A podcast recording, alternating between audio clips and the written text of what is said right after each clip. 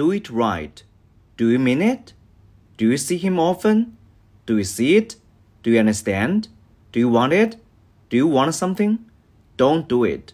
Don't exaggerate. Don't tell me that. Give me a hand.